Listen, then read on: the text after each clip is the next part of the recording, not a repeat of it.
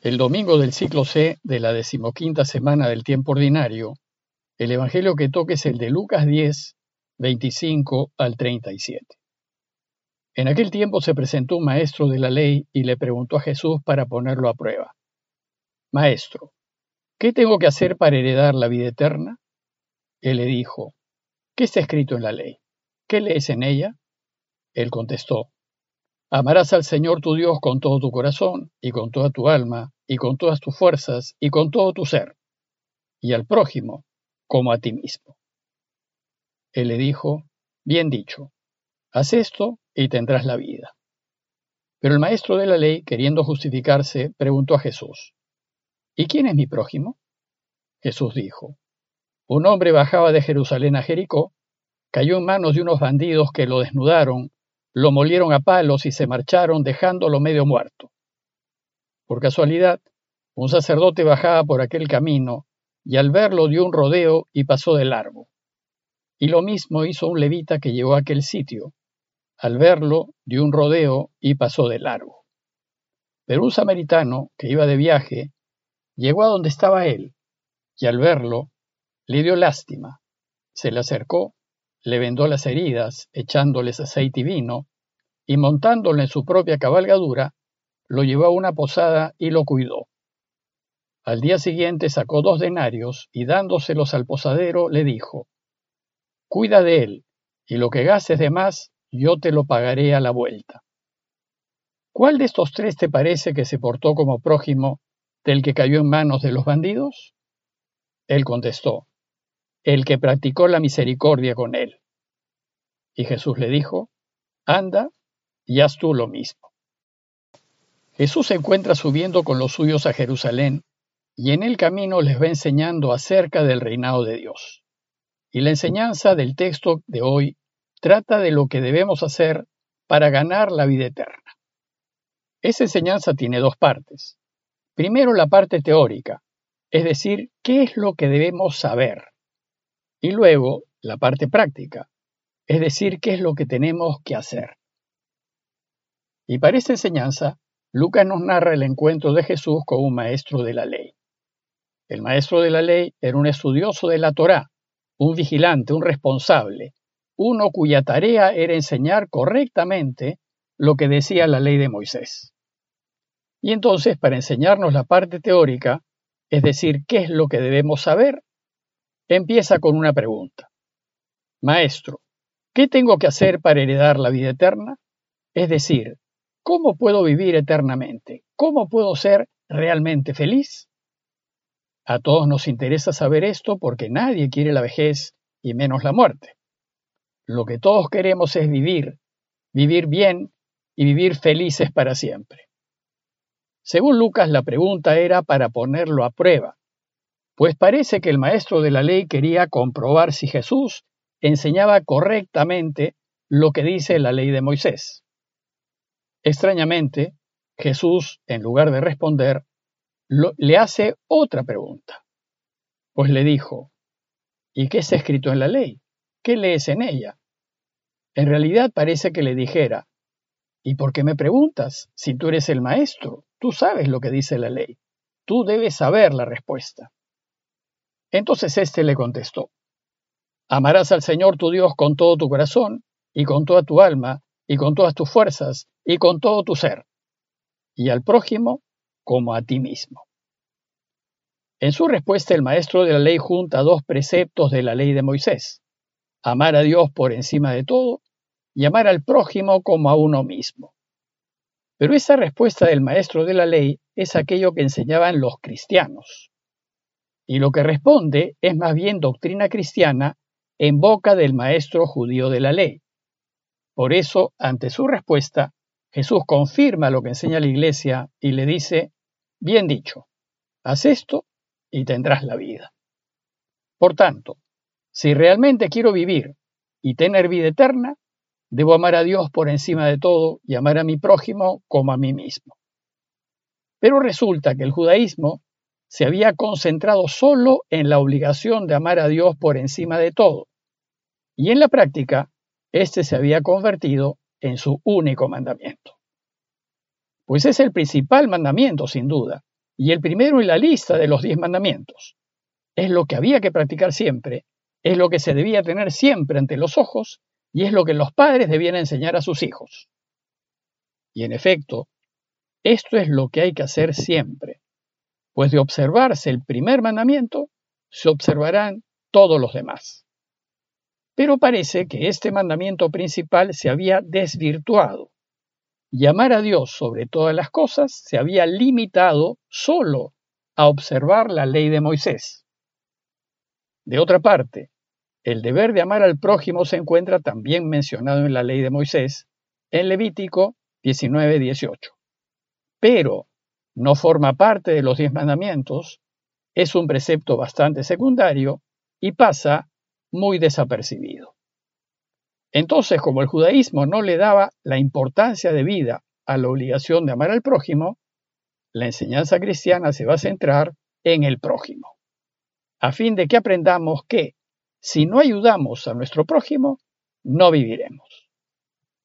Ahora bien, en la segunda parte del relato de hoy, Jesús nos enseña que este mandamiento hay que ponerlo en práctica. Dice el texto que el maestro de la ley, queriendo justificarse por la pregunta le dijo a Jesús, ¿y quién es mi prójimo? Este quiere justificarse porque ha preguntado acerca de lo necesario para alcanzar la vida eterna, y él ya sabía la respuesta. Entonces ahora, la enseñanza del relato se va a centrar en el prójimo. ¿Quién es mi prójimo? Y con el fin de enseñarnos esto, Jesús cuenta la parábola de aquel hombre que iba por el camino de Jerusalén a Jericó y que fue asaltado y herido, y que quedó moribundo tirado en el camino. Para el auditorio, el mal herido era un judío, pues bajaba de Jerusalén.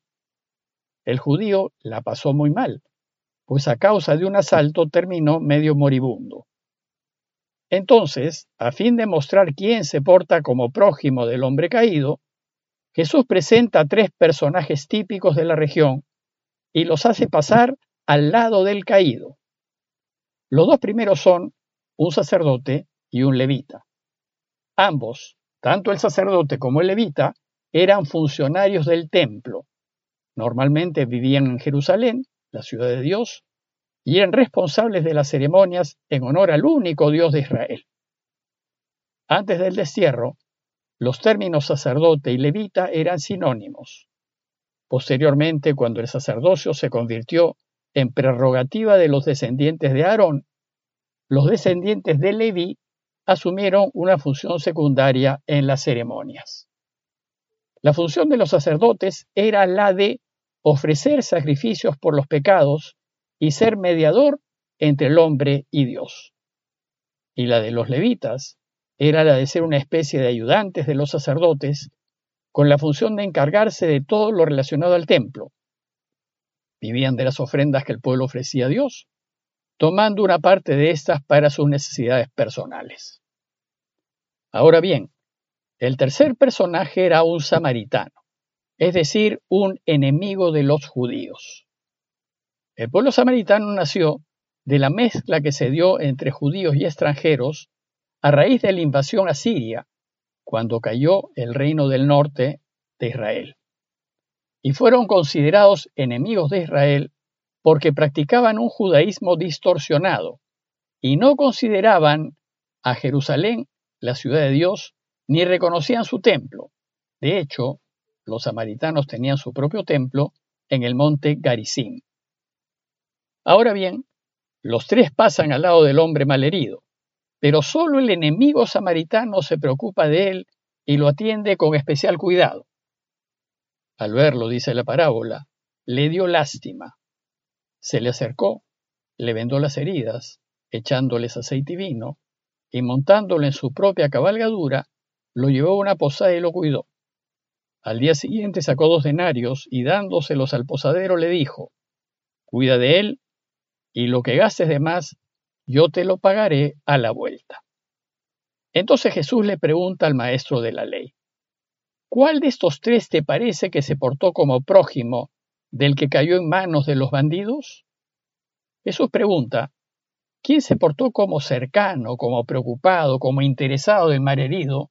Es decir, ¿quién se portó como su familiar o como su amigo querido, porque prójimo significa próximo, el que está cerca tuyo, a tu lado, aquel a quien tú consideras cercano, aquel con quien te cruzas en la vida.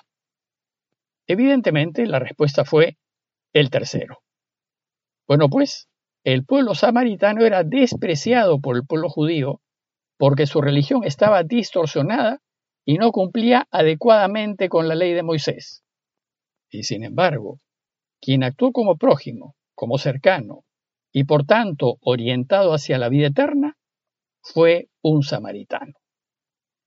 Para Jesús lo que vale no es lo que sabes o sostienes o dices creer. Para Jesús lo que vale es cómo te portas con quien tienes al lado.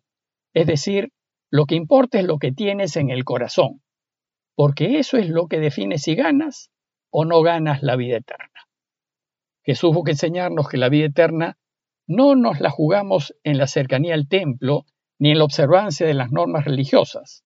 Por ejemplo, yo no tengo ganada la vida eterna porque soy sacerdote, ni porque rezo, ni porque participo de la Eucaristía frecuentemente. La vida eterna la gana quien se porta como un prójimo con el que pasa necesidad. La gana, como dijo el maestro de la ley, el que practica la misericordia con él, a pesar de que el judío caído era su enemigo. Es pues en las obras, en lo que hacemos en favor de quienes pasan dificultades, en la ayuda que damos al necesitado, en donde realmente nos ganamos la vida eterna. Por eso cuando el maestro respondió a Jesús diciéndole que el que actuó como verdadero prójimo para con el caído es el que practicó la misericordia, Jesús le respondió, entonces, si quieres ganar la vida eterna, anda y haz tú lo mismo. Si nosotros queremos vivir y ser felices, lo principal de nuestra religión no son los sacrificios, ni las penitencias, ni la observancia de todos los detalles. Es compadecernos de aquellos que necesitan. Es tener misericordia con los que sufren. Por eso dice Jesús que en el reino, delante de nosotros, no estarán los que cumplieron la ley de Moisés, sino los que fueron misericordiosos. Parroquia de Fátima, Miraflores, Lima.